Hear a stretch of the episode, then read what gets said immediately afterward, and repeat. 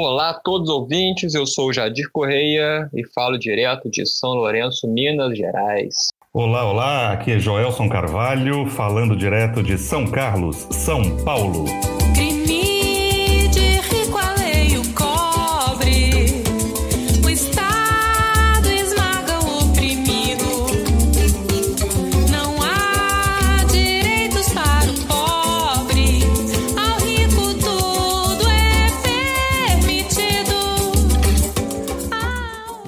Dia, boa tarde, boa noite a todos e todas que estão acompanhando o nosso Papo de Classe. E é com muito prazer que nós vamos dialogar hoje com uma companheira muito querida, como ela mesmo disse, da velha guarda, uma amizade e um compromisso intelectual que nós temos um com o outro de já alguns anos, Iriana Cadó, minha eterna colega das sociais e da economia. Essa interface muito importante que traz para nós hoje a presença dela. Iri, falando de onde? São Paulo, capital. Fale um pouquinho de você para os nossos ouvintes, até porque quem vem aqui, obviamente, é porque foi convidado por seu compromisso de classe. Nossa, fico mais honrada ainda de participar é, eu sou é, ciências sociais, né? Sou também depois fiz economia. Sou especialista em economia do trabalho, economia social e atualmente quase mestre em desenvolvimento econômico aqui pela Unicamp, trabalhando com os temas de recessão econômica, mercado de trabalho e gênero e economia feminista. E é um enorme prazer estar aqui com vocês hoje. Fico muito feliz com essa parceria com o Joelson, que também tem uma importância enorme na minha formação, né? Então, agradeço, né, também por essa, por essa contribuição que você tem.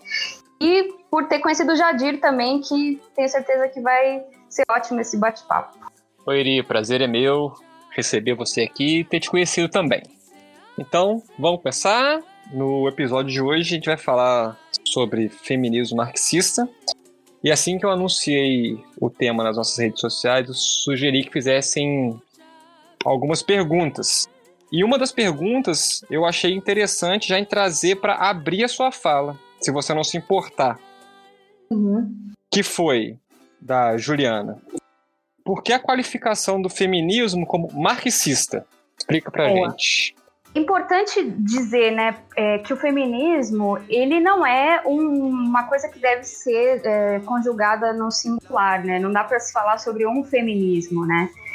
É, é, um movimento que bebe sobre diversas fontes, né? Então a gente tem, uma, tem que identificar o feminismo como um campo de organização política absolutamente heterogêneo, né? Sobre como é que vão se interpretar as nascentes das desigualdades é, pelas quais as mulheres estão inseridas, ou quais seriam as possibilidades de superação, né?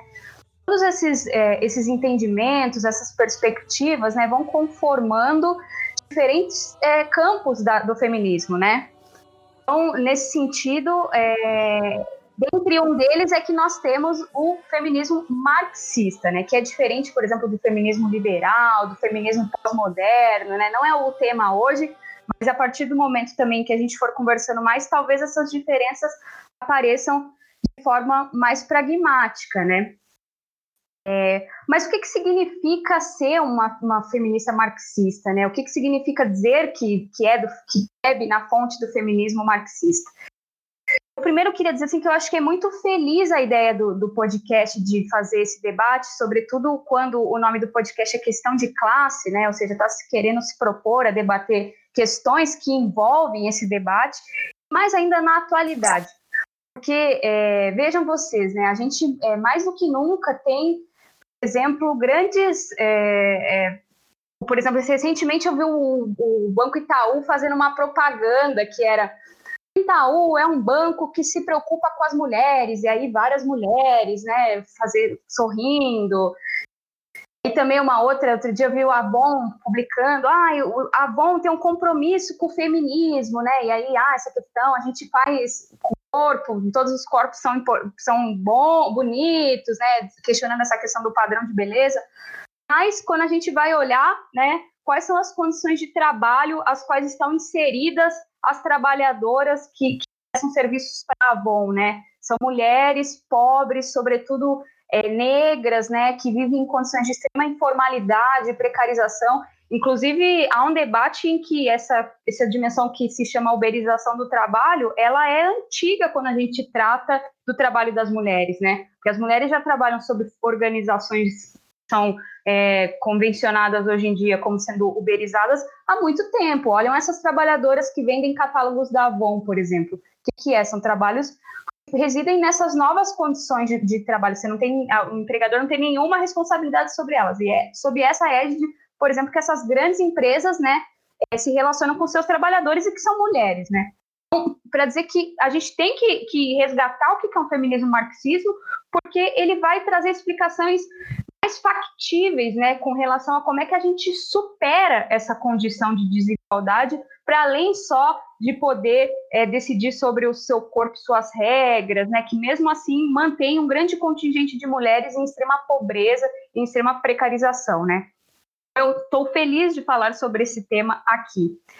Aí, é, as raízes do, do, do, feminismo marxista, né, a despeito de terem um processo embrionário né, nas figuras da Rosa Luxemburgo, da Clara Zetkin, que, começam a discutir as condições da mulher, né, sobretudo na Segunda Internacional, é, ela cria força mesmo, ela se consolida como um campo né, de, de estudo, bem pragmaticamente falando, ou seja, feminismo marxista assume um corpo a partir dos anos 70, né?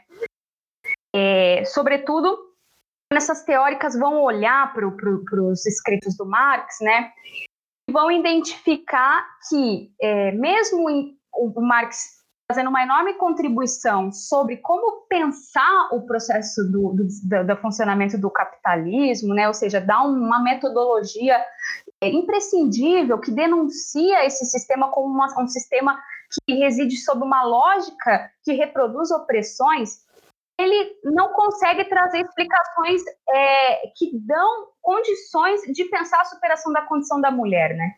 Nos anos 70, essas mulheres que estavam naquele bojo, né, de, de enorme efervescência política do período, né, dos anos 60, 70, organizadas, né, nos partidos comunistas, vão começar a reivindicar que se olhe, né, para o capitalismo ou para a estratégia política dos partidos também através, também sob a lupa da condição de sujeição das mulheres nessa lógica, né?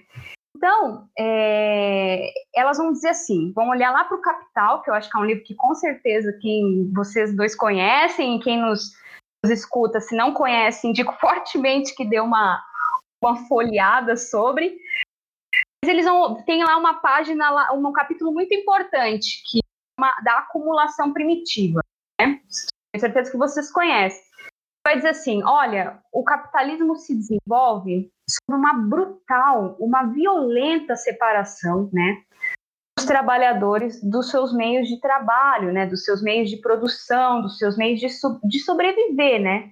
Um, um acontecimento que é absolutamente bárbaro, né? Violento, aí o, o, Marx, de forma muito brilhante, né, ele vai explicar sobre isso nesse capítulo que chama da acumulação primitiva. Então, vai explicar lá, a produção passa a ser controlada de forma privada, né, ou seja, um, um contingente pequeno de pessoas são donos dos meios de produção. Né.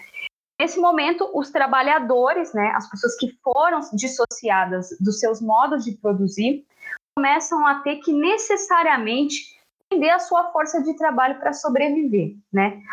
Nesse sentido, é, o trabalho passa a ser uma mercadoria, né? E não, não passa só ser uma mercadoria, mera, meramente uma mercadoria, ela é a, a mercadoria mais importante, segundo os teóricos né, da teoria do valor, não só Marx, né, mas até os clássicos, como o Adam Smith, né, que vão dizer o que produz valor é o trabalho, né? Então é uma mercadoria muito importante para o funcionamento do capitalismo, né? Vejam vocês, né? Aí as, as feministas marxistas da década de 70 vão olhar e vão dizer assim: se a força de trabalho é uma mercadoria, quem produz essa mercadoria? Como é que ela, como é que ela é produzida? O que, que cria as condições necessárias para que as pessoas possam vender a sua força de trabalho, né? aí que reside a, a, a dimensão mais importante, né, da, da, da percepção do qual é a gênese da exploração das mulheres. Porque ainda que o Marx, o Capital, trate da questão da reprodução da força de trabalho, né, ele trata ela de forma muito abstrata, como se fosse necessário só um quanto, né, ele usa esse termo, um quanto de trabalho executado na esfera privada, no lar, né, como se fosse alguma coisa que não tivesse permeada de relações de poder, que não fosse organizada, né, de forma é, é, na lógica do sistema capitalista que coloque uma certa relação de poder entre jeitos, né? E as mulheres, né, as teóricas vão olhar e vão dizer assim, ó, certa essa análise, de fato precisa de uma quantidade de trabalho para essas pessoas conseguirem vender a sua força de trabalho. Mas essa trabalhos, eles são, eles repousam sobre uma lógica de expoliação, né? E é, uma expoliação que tem gênero, são mulheres que executam essas tarefas no espaço doméstico, né? Ou seja, elas vão de, desvendar essa noção abstrata da reprodução da força de trabalho, ou seja, como é que é que se produz a mercadoria mais importante do sistema capitalista, né? Então elas vão dizer, quem produz são mulheres na esfera privada, né? Então a gente assim é, conseguir dimensionar, né? Depois a gente pode aprofundar melhor isso para as pessoas todos os dias acordarem, né, pegarem ônibus, é, carro, se deslocarem para os seus trabalhos, elas precisam de se alimentar, terem roupa lavada, né, uma série de, de tarefas de cuidados da esfera doméstica que são executadas pelas mulheres de forma invisibilizada e gratuita, né? Inclusive, depois impõe condições específicas de, delas se inserirem, inclusive, na esfera produtiva, né, no mercado de trabalho. É, a Silvia Federici, ela tem uma, é, não sei se vocês conhecem, né, mas é uma historiadora italiana, ela conta como é que se dá a consolidação dessa superestrutura, né, desse imaginário social, de forma muito meticulosa na passagem da Idade Média para a Idade Moderna, né, nesse advento do capitalismo. Como que esse processo de desenvolvimento do capitalismo se dá na esfera né, produtiva, industrialização, etc. mas também numa dimensão do imaginário social, ou seja, criminalizando o que era referente às mulheres, né, recolocando as mulheres como sendo é, é, aptas somente para trabalho domésticos, como que o lugar delas fosse na esfera é, privada, do lar, né, de maneira muito diferente, inclusive, de quais eram os espaços que elas ocupavam, porque as mulheres sempre estiveram no trabalho têxtil, por exemplo, quando tinha as indústrias domésticas, né, os trabalhos domésticos na unidade familiar. Então, as mulheres sempre trabalhavam. Mas, enfim, mas foi necessário se criar esse imaginário social de que as mulheres, o lugar delas é a esfera do lar e de que elas são mais aptas a executar trabalhos domésticos, para que se pudesse fazer com que esse grande contingente de pessoas começassem a executar um trabalho que é muito funcional para o sistema capitalista. Vejam vocês, a partir do momento em que há um contingente enorme de trabalho, né, que reproduz a mercadoria mais importante do sistema capitalista, que é a, a força de trabalho, e que ela é gratuita, ela faz com que a possibilidade de extração de mais valor pelos capitalistas seja muito maior, porque a mercadoria, a força de trabalho fica muito mais barata, né? Essa relação, ela tem uma, uma funcionalidade é, é, frontal com, com o processo de funcionamento capitalismo, né? Então, é, eu acho que, que essa é a maior, maior diferença do feminismo marxista para os demais feminismos, é identificar que a opressão das mulheres tem uma base material, né, que nasce das relações, né, de produção no bojo do sistema capitalista, né? Lógico que esse é um guarda-chuva pela qual bebem o feminismo marxista de forma ampla, mas o próprio feminismo marxista não é um ente homogêneo, né? Dentro dele, inclusive, as percepções de como se superaria essa condição de opressão também passam a, a ter divergências e consolidar outras vertentes, inclusive para dentro do próprio feminismo marxista, que a gente pode dizer um pouco mais sobre isso no nosso, no nosso bate-papo. Mas é importante dizer que é, o feminismo marxista não é, é importante porque ele pega para si, né, um, um dos referenciais mais importantes metodológicos para a gente pensar o funcionamento da sociedade de maneira ampliada, né? Porque só o marxismo nos dá um método, né, uma referência que possibilite denunciar as opressões como algo que não é natural, né, que o mundo não é desse jeito, mas que é uma, uma produção, né, uma reprodução que, que, que usa dessas relações de poder conseguir funcionar de maneira exitosa, né? E, e por isso a exploração de gênero e a exploração de raça, né, é, não são coisas naturalizadas, mas elas são estruturais e resultados da forma como o sistema capitalista funciona. Ótimo. Meu é. Deus. Estou aqui agora com a cabeça fervilhando. eu, você falou da Federici, eu lembrei, tem uma fala dela que eu adoro. Que ela fala que o que vocês chamam de amor, nós chamamos de trabalho não pago. Uhum, isso é ótimo, é. é muito boa. Eu vejo Deus onde o homem diz não pode. Dilacera, segue, fode, nasce, cresce, cruz e jaz. Eu vejo Deus na quântica dos ossos. Transa truque todo troço, fel e fé ferindo a paz. Eu vejo Deus em Cristo, Krishna, Maomé. Buda, Judas, Moisés, ETs, ateus, Lao Tse. Você é Deus, você é Deus só se esqueceu. É amor, amor, amor, amor, amor. Você o cria. Não, só estava imaginando aqui é, que a partir disso e desses muitos feminismos que você colocou e muito bem é, apontou na sua visão o feminismo marxista, e também buscando dar voz aos, aos nossos é, ouvintes que perguntaram aí na enquete feita pelo Jadir. E depois Jadir, por gentileza, lembre de quem foi a pergunta. É, eu me lembro da pergunta. A pergunta é, mas eu vou reinterpretá-la para torná-la um pouco mais. Como é que eu posso dizer? É, é mais genérica para que você possa é, nos falar um pouquinho aí a partir da sua experiência. Marxismo feminista, feminismo marxista, feminismo negro. Quais as convergências, quais as divergências e quais são as outras possibilidades de predicativo do feminismo que, vez ou outra, entram em conflito teórico com quem se diz feminista marxista, Iriana. Jadid, quem que é a pergunta mesmo? Relembre aí só para que a, a, nossa ouvinte se sinta contemplada. A pergunta é do nosso companheiro Dudu Costa. Ah, então o nosso ouvinte, o Dudu Costa, grande companheiro. Que já foi, Bom, já teve até já teve até a música dele servindo em trilha sonora para um episódio nosso. hum, que interessante. Bom, Dudu Costa, espero que a sua, sua pergunta esteja contemplada e eu estou ampliando para além dela quais são os outros predicativos é, que possam, que estão, né, é, é, ou que possam entrar em conflito com quem se diz uma feminista marxista, companheira Cadó.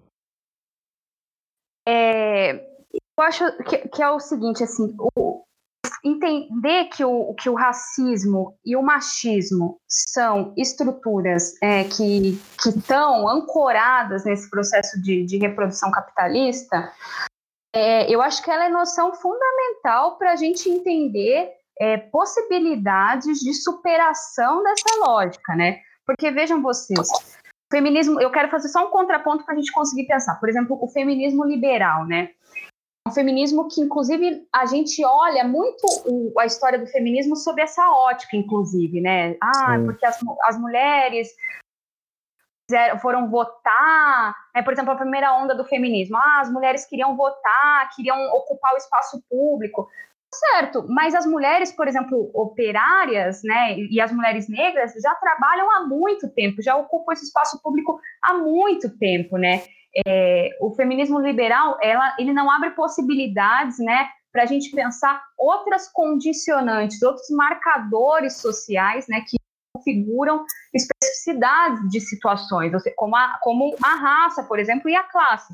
Então, é, como se fosse só uma questão da gente ter direitos civis consolidados e aí a, a gente teria uma igualdade plena. não é uma verdade, né? Vejam só vocês, a gente avançou muito em várias questões com relação aos direitos das mulheres nos últimos anos, né? É, a gente vota, a gente pode ir para o mercado de trabalho, né? Ainda mais esse, esse, o neoliberalismo se usa muito disso, inclusive, se vocês percebem, né? Ah, vocês hoje em dia podem trabalhar, vocês podem votar, vocês podem tudo. O que, que mais vocês querem? Como se o feminismo fosse uma coisa superada, ou que só reside na lógica de, de dimensões individuais. Ah, a roupa que eu quero usar, sei lá, determinadas, esco determinadas escolhas do âmbito individual. Tá, são questões importantes, mas mesmo assim continuam reproduzindo dimensões que, que colocam situações de muita é, violência para as mulheres. Né? E aí, nesse sentido, por exemplo, quando a gente vai para o mercado de trabalho, vamos falar da dimensão material, vamos para campo, né? Também é um pouco do que eu estudo. Você abre os dados do mercado de trabalho, a gente não precisa nem de muita questão, né? Para dizer que a cara do trabalhador precarizado hoje brasileiro é uma mulher negra, né? É, tanto no que se refere às condições de trabalho que essas mulheres estão inseridas, né? Ou seja, estão inseridas em cargos que ganham menos, informal, né? Tem menos acesso à escolaridade, é uma, uma série de condicionantes que essas mulheres né, estão inseridas, que têm a sua raça e a sua classe absolutamente como determinantes, né? que não se trata, então, portanto, só de ter direito de votar ou direito de estar no mercado de trabalho. Ou seja, essa situação, ela é uma situação que se reproduz porque a gente vive sob uma lógica né, de reprodução econômica que depende da reprodução dessas desigualdades, né? E aí, eu acho que, por exemplo, desnaturalizar né, que, que raça e gênero não são condições é, naturais, ou seja, as mulheres não executam trabalho de doméstico porque são mais aptas a fazerem isso. Não, elas fazem isso porque há uma construção social histórica, né, que é, é, é, financiada, que é pautada, que é reproduzida pela forma como o capitalismo se conjuga, né, que colocam as mulheres nessa condição de vulnerabilidade. E aí, o marcador de raça também, por exemplo, num país como o Brasil, que tem um passado avocata terrível, é, é, se essas condições de ser, de ser mulher e ser negro, né, se, se conjugam de maneira muito cruel, né, conformando dimensões da realidade que são absolutamente violentas. Então, é preciso pensar essas estruturas de, de opressão dentro da ótica do marxismo, né, porque é, entendendo que esses, essas opressões têm uma, real, têm uma, uma, uma gênese que é material, né, que não é só uma falha da Constituição ou uma falha de, de determinado direito, etc. E tal. É, enquanto a gente não pensar pela, quais são as formas né, que, que, patrocinam, que, quais são a configuração desse sistema econômico de, de modo ampliado, nós vamos continuar né, tendo situações nas quais as mulheres, e sobretudo as mulheres negras, vão estar em situação de maior vulnerabilidade. É, só né, aproveitando a pauta, e aí a gente viu, né, por exemplo, o, a entrevista super comentada e, e, uma entrevista maravilhosa do professor Silvio de Almeida no Roda Viva essa semana, né, que ele traz muito fortemente isso, é, não dá para se pensar é, na condição da população negra sem identificar que há uma dimensão estrutural dessa, dessa reprodução dessas condições, né, então eu acho que se, se conjugam à medida em que a gente consegue pensar a superação dessas situações com um método materialista é, histórico-dialético, né? Então, eu acho que o feminismo liberal não dá conta disso e o feminismo pós-moderno não dá conta disso porque não se trata de uma questão individual,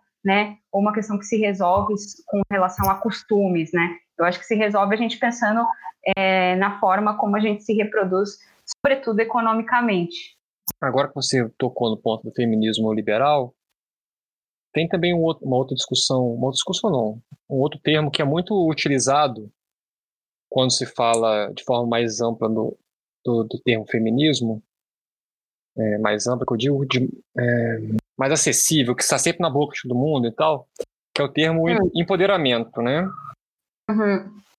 E eu vejo por muitas vezes também é, as mulheres que debatem o feminismo, feminismo marxista, fazendo um contraponto do termo empoderamento com o termo emancipação.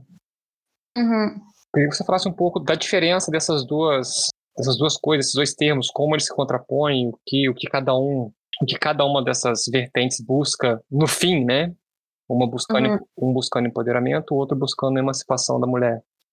Eu acho que é um pouco nessa chave que a gente estava conversando, assim, que é, é que ainda que seja, né, lógico, eu não quero dizer que não tem a sua importância, né, de redimensionar, por exemplo, como historicamente é, várias mulheres, porque assim, o, o, a situação da mulher, ela tem diversas nuances, né, no nosso imaginário social. Então, ainda que tenha uma gênese que é material, ela se desdobra para o nosso imaginário social, né.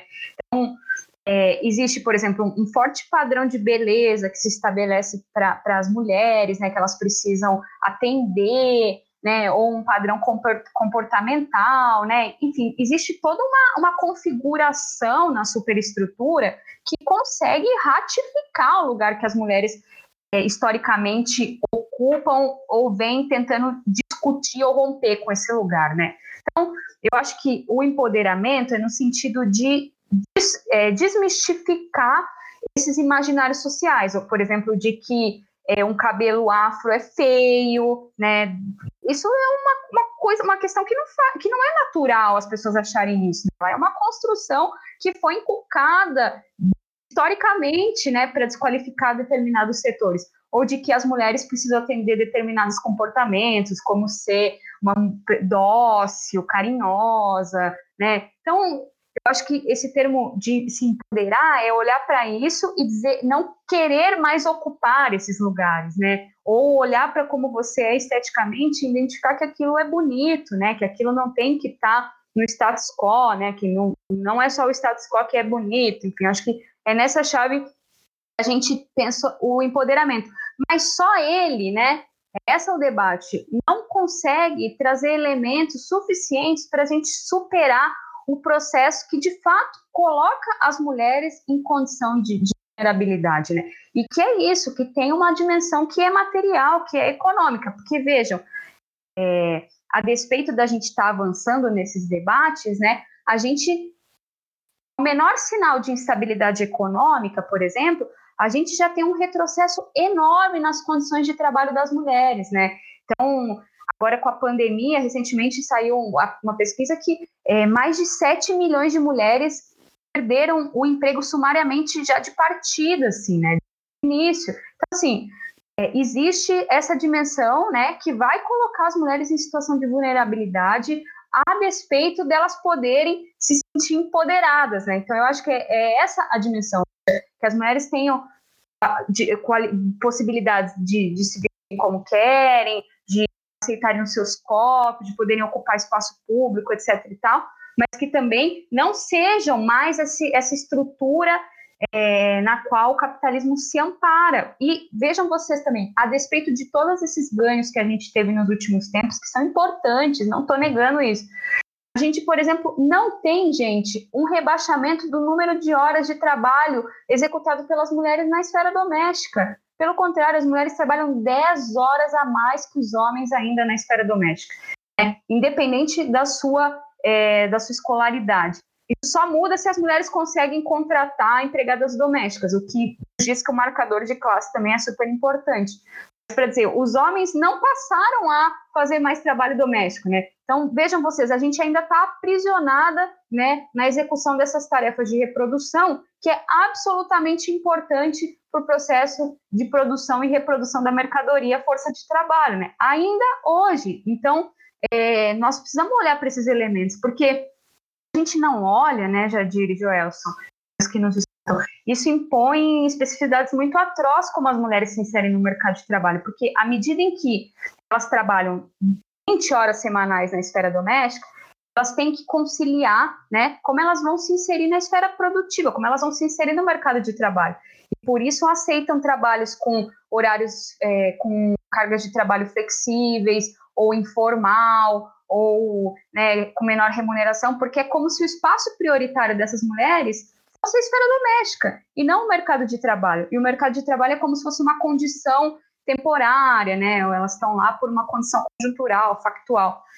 É, e aí precisam conciliar essas duas esferas, o que conforma as duplas, tripla jornada de trabalho. E isso perpassa todas as mulheres, né? Então, eu acho que a emancipação é conseguir né, se livrar dessas, dessas dimensões que são colocadas como dimensões que são obrigatórias e naturais para que as mulheres executem só pelo fato de serem mulheres, sabe? Excelente, excelente. Joelson? Excelente, excelente nada, fantástico. Ai, como, como é bom ouvir quem sabe e ao mesmo tempo sabe expressar com tanta clareza esse conjunto de ideias. Vou partir, não sei se voltarei. Tu não me queiras mal. Hoje é carnaval. Estou aqui para também é, é, fazer uma outra pergunta, talvez no mesmo sentido, é, dessa ideia de, de, contraposições entre conceitos, né? A ideia do Jadir apresentar o que você bem, bem aprofundou de empoderamento de um lado e emancipação de outro lado, é, me coloca com uma, uma dúvida que eu gostaria de, com você, tentar diminuir essa dúvida caso a gente não consiga apontar uma certeza. Frente ao atual contexto, né? que eu acho que para todos aqueles que vão nos ouvir daqui a alguns 100 anos, estamos vivendo em meio a uma pandemia, num país dirigido por um pandemônio e para piorar tudo, tá vindo uma nuvem de gafanhotos para destruir tudo. Brincadeiras à parte, é só para dar uma descontraída. Esse é o atual contexto em que nós estamos inseridos. Se de um lado o mar ser marxista é quase um atestado de criminalidade. Por quê? Porque, em certa medida, forças conservadoras estão se levantando para evocar aquele mal dos vermelhos, uma coisa que nós acreditávamos extremamente ultrapassada. Por outro, a pauta feminista, que já era muito atacada, Iriana, ela, com esse governo é, machista e conservador passou a ser muito mais atacada ainda. Então você está falando de uma recolocação de um marxismo que se propõe feminista em meio a um mar de conservadorismo que tende a piorar no curto prazo. Né? O futuro a Deus pertence para aqueles que acreditam nele, é, ou no futuro estaremos todos mortos, mas no frigir dos ovos, é, no curto prazo, nós não estamos enxergando é, uma possibilidade de melhora. Nesse sentido, eu te pergunto: o que é ser marxista feminista levando é, porrada da política, levando porrada da economia, levando porrada da sociedade. Por quê? Porque eu acredito que a sua fala, tão poderosa até aqui, pode nos dar, em certa medida, é, alguns ares de esperança. Ou seja, não seja pessimista, companheira. Não, eu acho a sua, sua pergunta muito importante, assim, acho que é um debate muito interessante de fazer, que é, assim, né? O feminismo, talvez, olha, eu acho que é um, a, a, despeito dele ser contado, né, a partir dessa perspectiva liberal, de que ah, veio é, do, as sufragistas, né, ah, aqui no Brasil teve a Lutz, sei lá, o movimento de mulheres, ele, ele remonta da luta das operárias, sobretudo. Né? Então, vejam vocês, a, ela, ele começa, por exemplo, na Segunda Internacional, com um questionamento muito forte, inclusive para dentro da, da, dos partidos comunistas, porque na Primeira Internacional as mulheres eram vistas também como uma, o movimento feminista era visto como inimigo da classe, porque as mulheres, ao entrar para o trabalho industrial, rebaixavam o nível dos salários, e isso era ruim para as pautas dos sindicatos. Né? Então, a Clara Zetkin, a Rosa Luxemburgo vão olhar para isso e vão dizer: não, isso é um absurdo que vocês falem isso, né? Enfim, então, esse debate estava colocado para dentro da classe trabalhadora. Aí, 1917, com a Revolução Russa, o estopim da Revolução Russa, né, o que deflagra mais fortemente a Revolução Russa, é um, um, uma, um ato, né, uma passeata, uma... as mulheres, né, também vão para as ruas, né, denunciar as condições de trabalho, as condições pelas quais elas estavam passando no período, as suas famílias, os seus maridos, os seus filhos, né? E que começa a deflagrar uma série de eventos que leva à Revolução Russa. E é, aqui no Brasil não é diferente, né? Nós temos é, a greve, de, a greve geral de 1917, ela tem como a vanguarda dela, né? as trabalhadoras operárias da indústria têxtil, né, que, que, come, que vão para a linha de frente, que eclodem a, a greve geral, na, na, com a reivindicação de melhores condições de trabalho, que tivessem licença maternidade, né? Então, essas lutas, por exemplo, aqui no Brasil, chegam pela via da classe trabalhadora, né? Pela perspectiva dos operários. Tem um, que, que nos escutam, né? Inclusive, eu vou passar esse podcast para ela escutar depois de novo para ver se ela prova, mas eu tenho uma amiga, uma colega pesquisadora brilhante que chama Glaucia Fracaro, e é, escreveu um livro que chama A Luta das Mulheres no Brasil, de 1917. Aí me esqueci o, até onde vai, mas ela vai mostrando os documentos históricos de como as pautas das mulheres vieram prioritariamente pelas, é, pela luta da classe trabalhadora, pela luta, do luta dos sindicatos, enfim que, que eu fiz esse contexto, né? Porque eu acho que o movimento feminista ele tem um poder muito grande, um potencial muito grande de questionamento da ordem no seu conjunto amplo, né? Ou seja, o debate da, da, do questionamento da, da, do modo de produção capitalista não vem, eu acho que ele não, nesse, sobretudo nesse período, talvez ele não venha essencialmente pelas contradições que estão escancaradas, né, pelo capital trabalho, mas talvez como ele coloca essas como ele desenvolve essas opressões no seu bojo também, né, que são a de gênero e a de raça. Então, gente, eu acho que o, o feminismo tem, e assim como a luta anti-racismo tem um, um potencial enorme de, de ir desnudando essa forma de organização econômica a qual hoje a gente reside, que produz desigualdades, mas sob a sua perspectiva, ou seja, sob a perspectiva da opressão das mulheres, sob a perspectiva da opressão da população negra, né? Ou seja, denunciando de que há esses elementos que são brutais e que as mulheres sentem, que a população negra sente, e aí associando diretamente a essa ordem é, violenta, bárbara, que é o, o, o sistema capitalista na sua essência, né? Então, dito isso, eu acho que o movimento feminista, ele é potência, a gênese dele, a, a core dele, a estrutura dele é absolutamente revolucionário, né? Então, eu acho que a gente tem, é, a partir dele, é, muito potencial para construir movimentos de massas, né? Que se coloquem é, contra esse modelo econômico vigente. E digo mais, né? É, entendendo esse potencial do capitalismo, o próprio sistema se dar conta disso, né?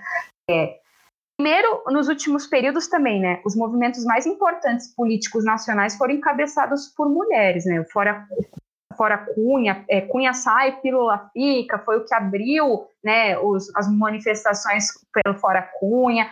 A primeira reforma da Previdência, ela começa a ser um mote de luta nas ruas pelo 8 de março, né? Então, é, também as mulheres começam a puxar esse debate muito fortemente é, o Ele Não, né, e outras diversas é, movimentos políticos importantes do Brasil que tiveram as mulheres como protagonistas. Então, é, o, o, atual governo né, e o neoliberalismo, eles se atentam disso. E aí vou dizer por duas, dois elementos que nos atestam que eles dão conta disso. O primeiro deles é justamente essa cooptação da pauta do feminismo pelas grandes instituições financeiras. Né? Vejam é, a propaganda do Itaú, a propaganda da Avon, e isso só para dar título de exemplo raso, mas se vocês abrem, agora é super é, moda fazer propaganda com relação a, a é, inclusão, né, inclusão social, inclusão de setores, né, de mulher, mulher negra, isso está na, na, na, ordem do dia das instituições, das empresas, né, então, para dizer, ó, a gente dá respostas, viu, a isso, viu, fiquem calmas, não precisa ir muito além da, da, do empoderamento, né? Fiquem só até aí. É um pouco isso, sim, né? E também o, Bolsonaro, por exemplo, também é, é, o Bolsonaro, assim, né? A personificação do Bolsonaro, mas dessa, desse conjunto do que a gente caracteriza como sendo neofascismo, né? É, e, e essas, essas frações da burguesia também que apoiam isso, as frações da burguesia lavajatista, mas assim, identificam isso e neutralizam isso. E o Bolsonaro é, decretou uma verdadeira guerra às mulheres. Uma coisa assim, ah, vamos disfarçar. Não. Primeiro que ele, é, no âmbito político, institucional, ele tira completamente todas as representações femininas e as únicas duas que tem, que é a Tereza Cristina, que com certeza, a despeito de eu nunca querer fazer críticas ao fato dela ser mulher, mas no front, na luta, né, em qual é, mundo, a gente, qual sociedade a gente quer construir, eu e ela, e acho que eu, vocês todos e ela, estamos de lados opostos do front, né, é, eu, ela não nos representa. E a outra é a caricatura da Damari, gente. O que, que é aquilo? É o, a, o atestado da o que esse, como esse governo enxerga que as mulheres, qual é o lugar das mulheres, né? Bela, recatada e do lar, né? Que tem que estar é, tá em casa servindo aos maridos, né? Que tem que lavar louça, tem que entendeu? É uma coisa, é uma coisa muito violenta, muito bárbara e que eles é, adotaram e assumiram essa postura de forma pública, não escondem isso, né? Justamente porque identificaram qual é o seu inimigo é, forte, né? Como movimento de rua, que são as mulheres. A gente também abre os dados com relação a quem é o eleitor, quem foi as pessoas que não votaram no Bolsonaro, são as mulheres, e as mulheres, sobretudo jovens. Essas, ele perdeu nessas camadas da população, né? Aí ele com certeza trava no seu governo uma verdadeira batalha, né, com esses setores da população. E a título de curiosidade também, né, porque eu venho desenvolvendo isso no, aqui no CESIT como pesquisadora, é, monitorando os dados do orçamento das políticas, né. Aí a gente tem de 2014, não, 2016 para cá, rebaixamento de 75% do orçamento que era destinado para as políticas que visavam, ou, direto ou indiretamente, benefício às mulheres, tanto da Secretaria de Política para as Mulheres, né, como é, é, outros orçamentos, por exemplo, creches, que é uma política super importante para que as mulheres consigam né, trabalhar, enfim. E aí uma redução drástica ao orçamento e, portanto, fechamento de muitas dessas políticas, o que traz consequências duríssimas, né, para a condição socioeconômica das mulheres. Ou seja, é um projeto deliberado de guerra, né, e de, de precarização cada vez maior das condições dessas mulheres.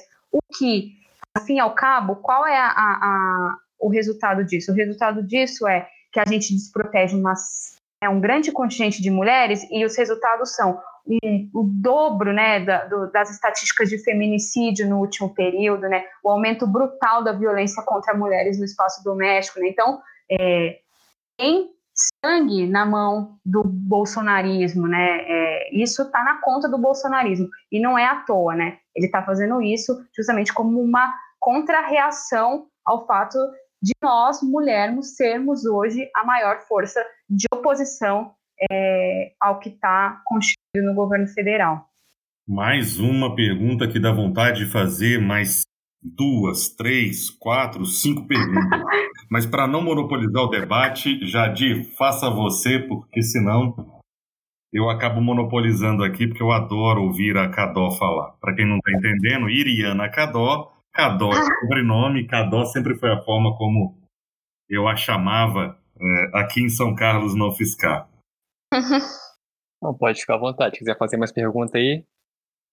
Quero.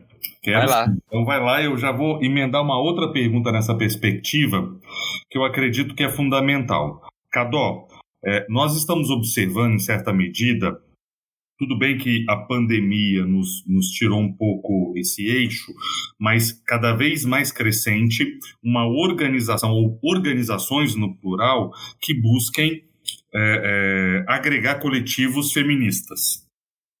É, então, acho que a Via Campesina tem uma pegada de gênero muito interessante. A, a própria questão é, é, de gênero tem, tem nos ajudado a pensar é, a realidade latino-americana. E eu gostaria de ver é, em que medida, Iriana, a gente pode pensar para frente numa, numa pauta que transcenda o Brasil e seja uma pauta latino-americana para os problemas do nosso tempo. Não sei uhum. se tem alguma articulação nesse sentido, mas com o novo desenvolvimentismo, que não foi só brasileiro, nós podemos perceber, pudemos no passado, aliás, perceber determinadas articulações que levaram a pauta de gênero para além do Brasil ou melhor dizendo, ela nunca foi do Brasil, mas que a partir do Brasil e em contato com outros países, a Argentina, é, a Venezuela, a Bolívia, é, em certa medida a gente pôde perceber aproximações interessantes. É, o futuro nos apresenta bons ventos, companheira? Eu, eu acho que é um pouco nessa chave também do que é, eu que eu estava até tava tentando desenvolver, né? Que eu acho que o, que o feminismo ele tem esse potencial é, iminente de, de questionamento da ordem capitalista. Né? Se a gente identifica que as condições de opressão elas são resultados de como o sistema capitalista se desenvolve, quando a gente questiona elas, a gente questiona eminentemente o, o funcionamento do capitalismo. E, e aí, é, essa, essa, essa perspectiva internacional, sim, é um, um inclusive a Nancy Fraser, a Cinzia Arusa, importantes teóricas do marxismo na atualidade, né, é, tem desenvol, desenvolveram recentemente, foi publicado pela Boitempo, chama o feminismo para os, é, para os 99%, né, na qual elas vão colocar uma agenda, né, que leve em consideração as especificidades das mulheres no território, ou seja, as especificidades das mulheres, das mulheres no sul global, né, é, e leva em consideração as formas né, de inserção subordinada desses países e que, portanto, configuram especificidades da força de trabalho das mulheres na América Latina, né? Enfim, colocando que é preciso pensar um feminismo, né, é, de forma transversal as diversas pautas, né? Porque vejam vocês, é, se a gente fala de, de é, a pauta ambiental, né? Isso diz respeito também às mulheres, né? Porque as mulheres é, são muitas vezes é, as que estão trabalhando em seus territórios, né? São agricultoras ou mulheres quilombolas, quebradeiras de coco babaçu, né? Então, esse trabalho tem também uma dimensão muito feminina, né? Quando a gente também trata dessas perspectivas, a gente também está tá tratando da condição de vida dessas mulheres. E aí, eu acho que de, de, de forma é, é, latino-americana, a gente teve uma importante é, batalha no último período que foi muito significativa e muito de massas, né? Que foi a luta, inclusive, pelo aborto na Argentina. Não sei se vocês acompanharam, mas que milhões de pessoas tomaram a frente da Casa Rosada. Foi um movimento muito lindo, né? Que, que reacendeu também essa articulação é, latino-americana por uma pauta específica. Aqui também começou de forma incipiente alguns debates nesse sentido, mas em outros, né, no Uruguai, enfim, no Paraguai também, na Colômbia, esses debates começaram a aparecer de forma é, é, mais organizada. Mas evidentemente que eu, não é um movimento identificar a potência do feminismo enquanto é, questionador da ordem vigência, ele é um projeto é, global, né? O que é importante é considerar que as especificidades que circundam as mulheres no sul global é diferente das especificidades que circundam as mulheres né, nos países desenvolvidos, né? Porque essa relação também se coloca né, nessa dimensão é, do capitalismo se relacionar de forma desigual e combinada, né? Então é isso, assim, eu acho que não dá para pensar o feminismo de forma individualizada, né? Mas quando a gente pensa ele dentro de um projeto que é estrutural, estrutural e ele como uma força estruturante, é, de forma muito ampliada a gente consegue questionar outras ordens e formar redes de solidariedade, né? E, e, potencializar a atuação das mulheres também dentro dos movimentos mistos, como tem feito o MST, né, identificando essa força disruptiva da organização das mulheres, né, como tem feito outros movimentos. Talvez só no meio sindical que a gente precise avançar um pouco mais, mas essas pautas têm avançado porque é inevitável que a gente pense organizações de esquerda sem dar a devida importância à organização das mulheres, né? Perfeito, perfeito. Enfrentar leões,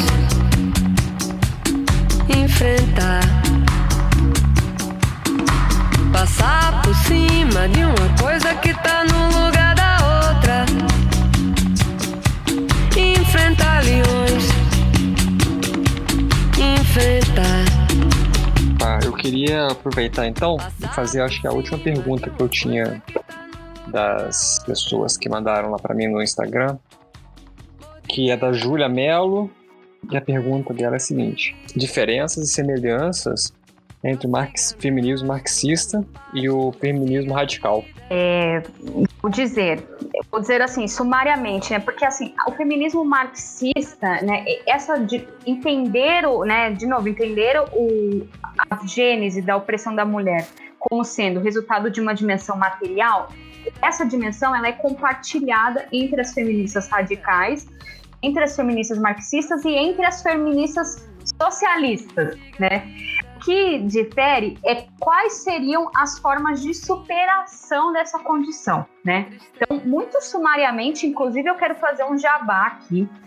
É, recentemente, a, é, o Marxismo 21, que é uma, um portal super importante de, de divulgação e de disponibilização de obras do Marx e de pensadores marxistas, é, é, organizou um livro que chama O Marxismo Feminista na Atualidade, na qual conta com escritos de diversas pessoas, absolutamente referências, assim, e nem sei como eu fui parar lá e escrever um capítulo, então eu sugiro que vocês é, entrem no, no, lá e tem esse livro disponível lá, e aí tem esses debates de maneira muito mais aprofundada, né, com muito mais requinte, como eles merecem ser tratados, né?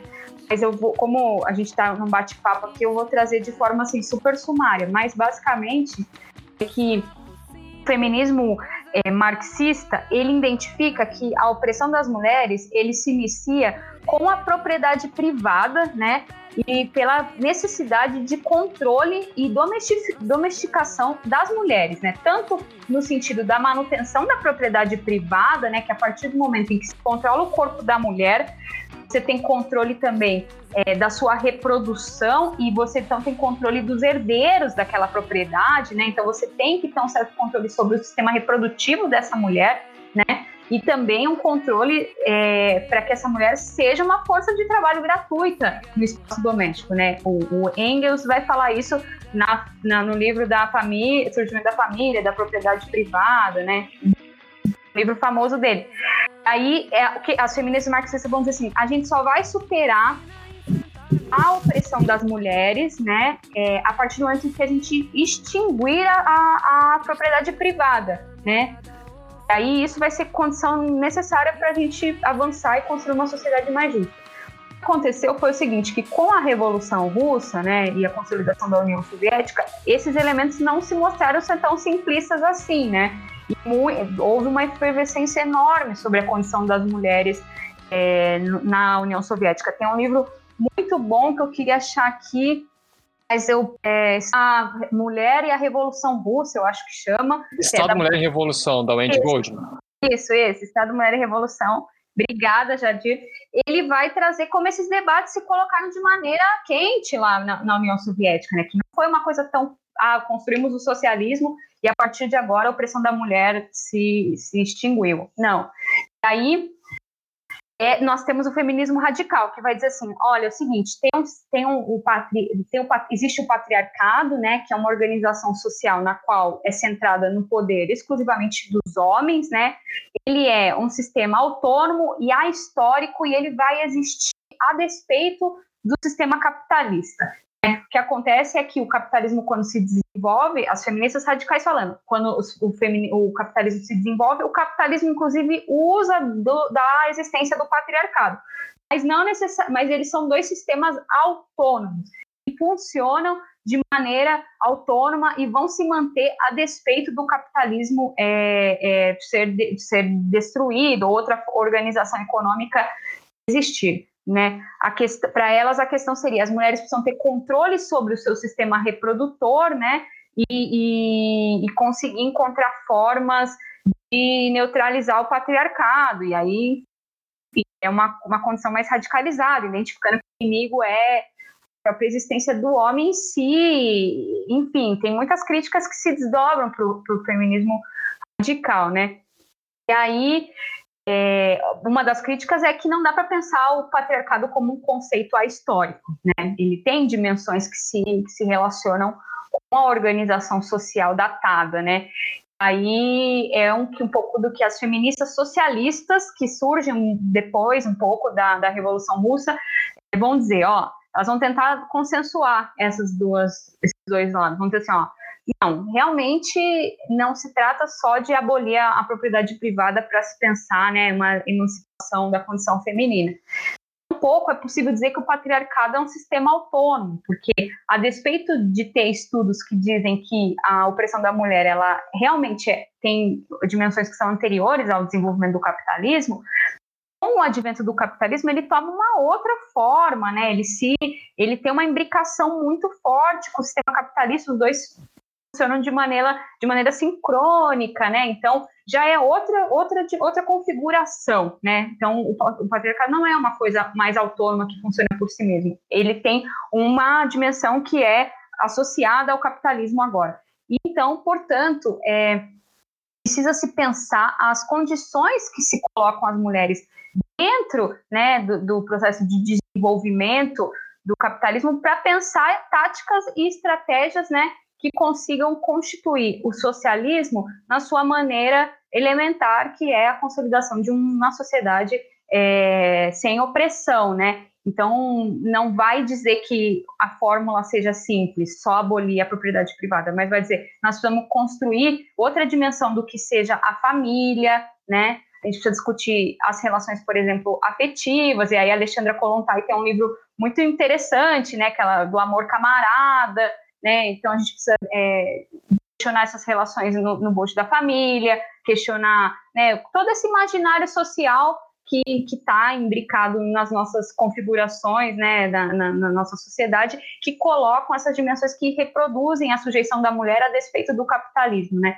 Então elas vão tentar consensuar. Então, sumariamente, acho que as diferenças são um pouco essa, mas eu sugiro que vocês leiam o livro que está no, no, no site do Marxismo 21, que esses debates aparecem de forma mais aprofundada.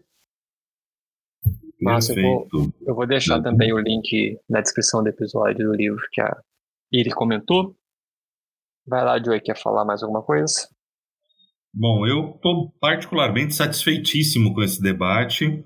Acho que ele lança luz em alguns pontos que são centrais nesse momento de tamanha necessidade de articulação das forças ditas progressistas e queria que, se você não tiver mais nenhuma pergunta específica, de fazer uma última pergunta para Cadó, mas caso você tenha, eu quero ter o privilégio da última. Não, pode ficar à vontade, vai lá. Iriana Cadó, você que é uma estudiosa dos fenômenos sociais e econômicos, por gentileza, nos brinde com a última fala sobre como você está vendo o momento atual da economia e da sociedade brasileira?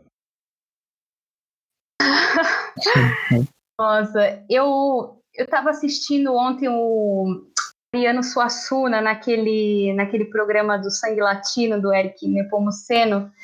Ele falou uma coisa que me deixou muito eu gostei muito de um termo assim, que ele fala que os otimistas são tolos, assim, ele não, ele não acho que não se termo, mas, mas querendo dizer, os otimistas são tolos é preciso ter esperança, né? E nesse sentido é preciso que a gente seja, sejamos realistas e esperançosos.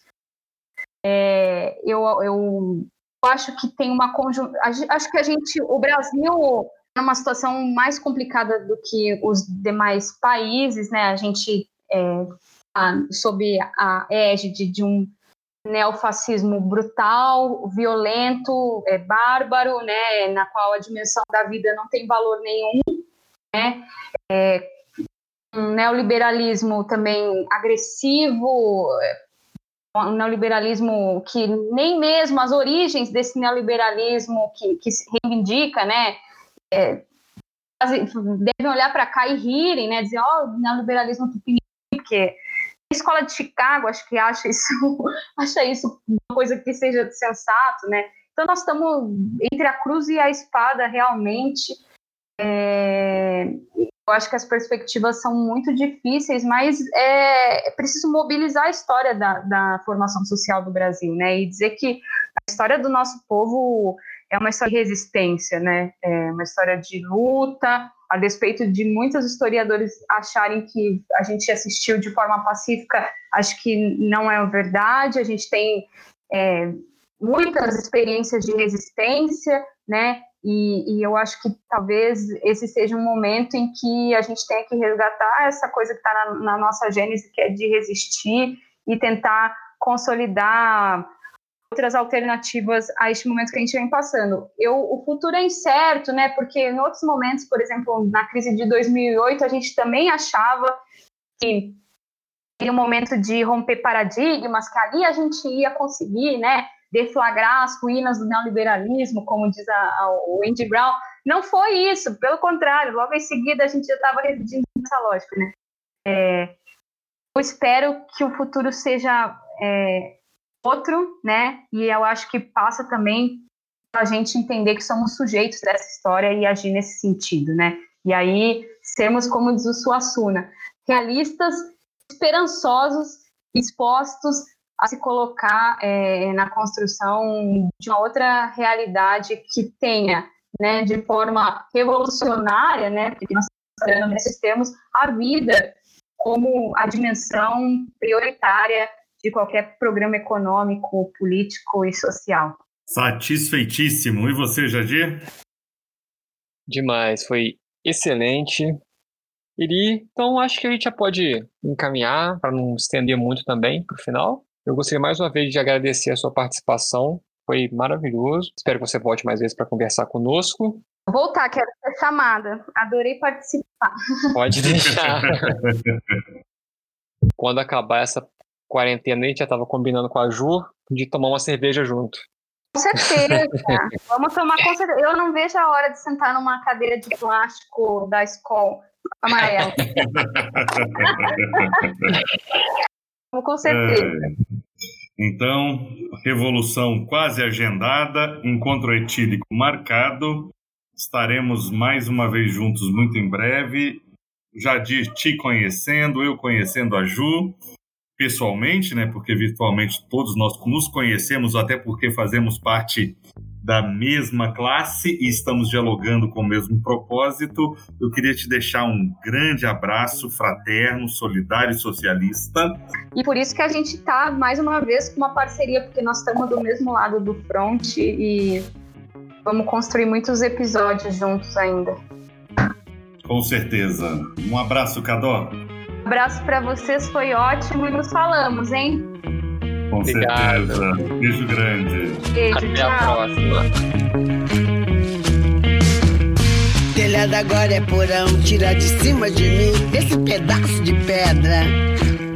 Me dá um abraço que o chão se abre debaixo de nós e até o coxo tropeça. Bem que o palhaço falou que o laço vai se fechar e o laço sempre se fecha. Que o anão me contou que o mundo vai terminar num poço cheio de merda. Quem tinha tudo na mão, quem não prestou atenção, quem tem tamanho que não sobra. Quem tem cabeça, pulmão, bexiga, rim, coração, já vai pulando na cova. Quem é doente do pé, o pai de todos quem é? Cadê o rei da cocada? Tá na quebrada, quebrou e o mundo todo afundou no dia da pá virada tiroteio. Me deu receio do feio que veio lá. De ficar velho no meio do mundo inteiro. Me deu receio da bomba que vou soltar. Quem tem cadastro não sobra. Quem tem um pão pra comer. Quem tem cadastro não sobra. Meu amor, meu amor.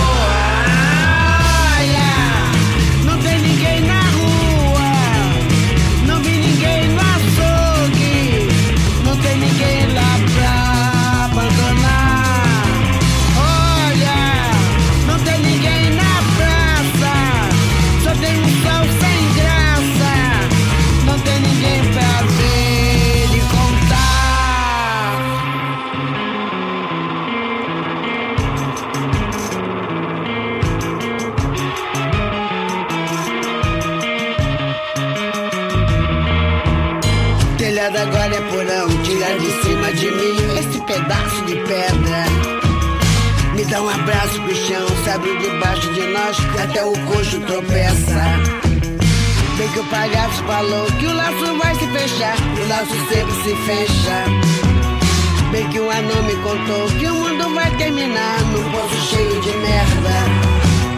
Quem tinha tudo na mão, quem não prestou atenção, quem tem tamanho que não sobra.